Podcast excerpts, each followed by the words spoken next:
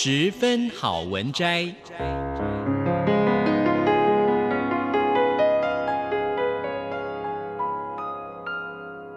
十分钟的心灵补给站。无论是快乐还是悲伤，不管是白天或是黑夜，阅读一篇好文章，也许只要短短十分钟，却能在你的心头低回，往复不已。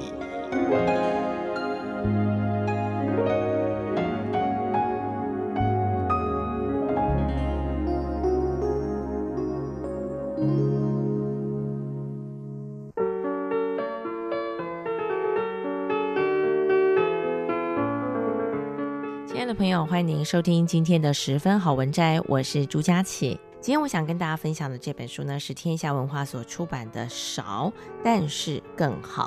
我想为大家分享的是其中一个章节，叫做“界限”。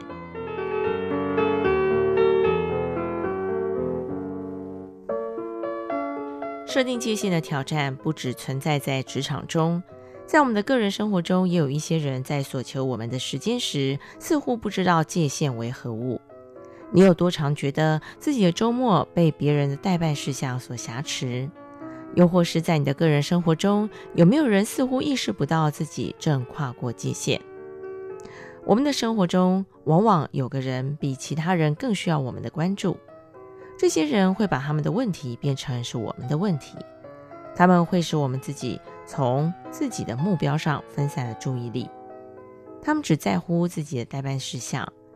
假使我们任由他们这么做，他们会为了对他们至关重要的活动，而非那些对我们至关重要的活动，而去吸干我们的时间跟精力，并阻碍我们做出最高程度的贡献。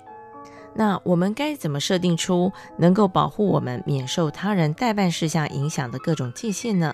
以下是可供参考的准则：第一，别抢他人的问题。我不是说我们永远不该帮助别人，我们当然应该去服务、去爱，并使他人的生活有所不同。可是，当别人把他们的问题变成是我们的问题时，我们就不是在帮他们的忙了，我们是在助长他们的行为。一旦我们替他们扛下问题，我们所做的一切不过是在夺走他们解决问题的能力而已。亨利·克劳德在他的著作叫做《过犹不及：如何建立你的心理界限》当中，就提到了类似的情形。有一次，一位二十五岁的男子的父母去见他，希望他呢能够把他们的儿子给修好。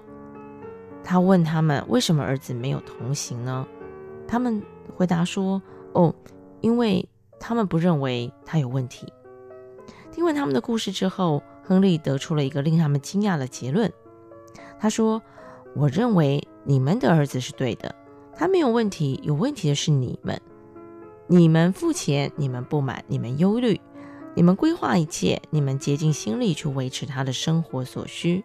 他没问题，是因为你们替他担下来了。”克劳德接着向他们提出一个比喻：想象有个邻居从来不替他的这个家里的草坪浇水，可是呢，每当你打开你家的自动浇水系统，水就全部洒在他家的草坪上，你家的草坪因此而枯萎。但邻居低头看着他家绿油油的草坪，心想：哎，我的院子还不赖嘛。于是人人都是输家，你们的努力只是徒劳。邻居呢，从未养成替自己家草坪浇水的习惯。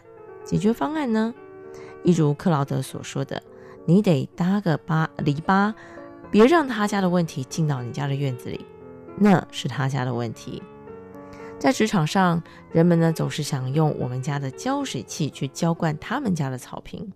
可能的形式包括了，老板呢把你加进一个他偏爱的专案委员会。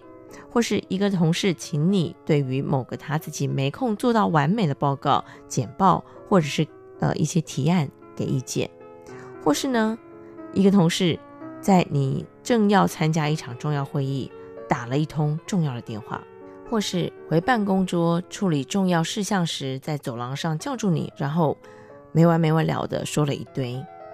无论谁为了自己的目的试图吸走你的时间跟精力。唯一的解决方法就是搭篱笆，而且不要在别人提出要求的那一刻才搭篱笆，你必须事先就把篱笆给搭好，清楚地画出禁区。如此一来，你才能够在关口拦下浪费时间跟踩你红线的人。请记住，逼这些人解决他们自己的问题，对你和他们是同样有利的。第二个呢，是界限是解放之源。一所位在繁忙道路旁的学校，以他的故事优雅地证明了这则真理。一开始，孩子们只能在操场上一小块靠近建筑物的地方玩耍，大人可以就近盯着他们。但后来有人沿着操场盖了一圈的篱笆，现在孩子们可以在操场上的任何地方玩耍了。事实上，他们的自由多出了一倍以上。同样的，如果我们不在生活中设定明确的界限，我们最后很有可能被别人替我们设下的界限所束缚。另一方面，当我们有了明确的界限的时候呢，我们就能够在我们刻意选择探索的整个区域或所有选项中自由自在的挑选。第三，找出你的绊脚石。当我要求主管们指出自己的界限时，他们很少做到。他们知道自己有些界限，却没有办法用言语表达。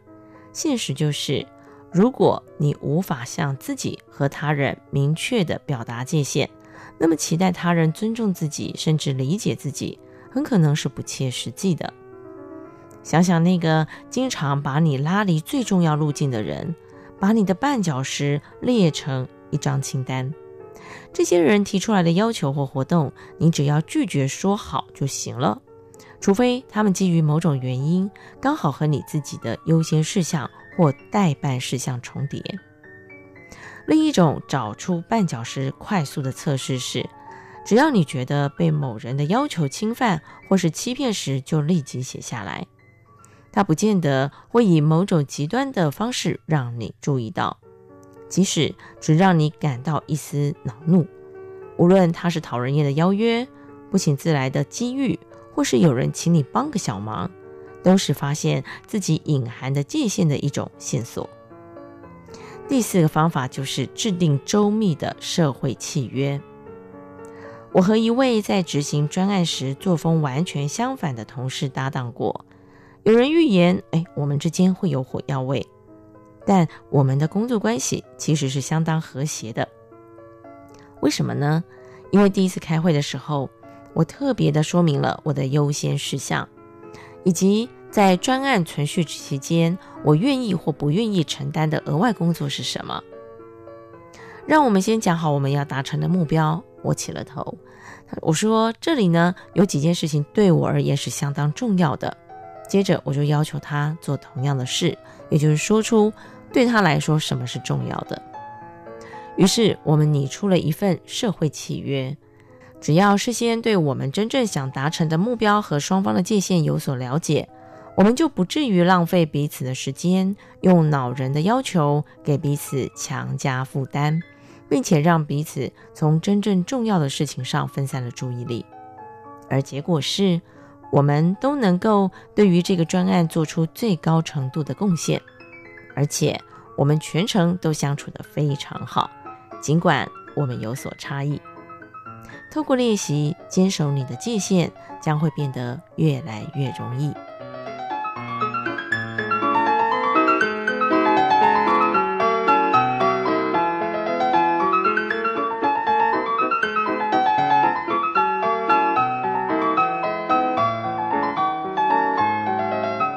这是今天我和大家所分享的天下文化出版的《少但是更好》。我们下次同一时间空中再会。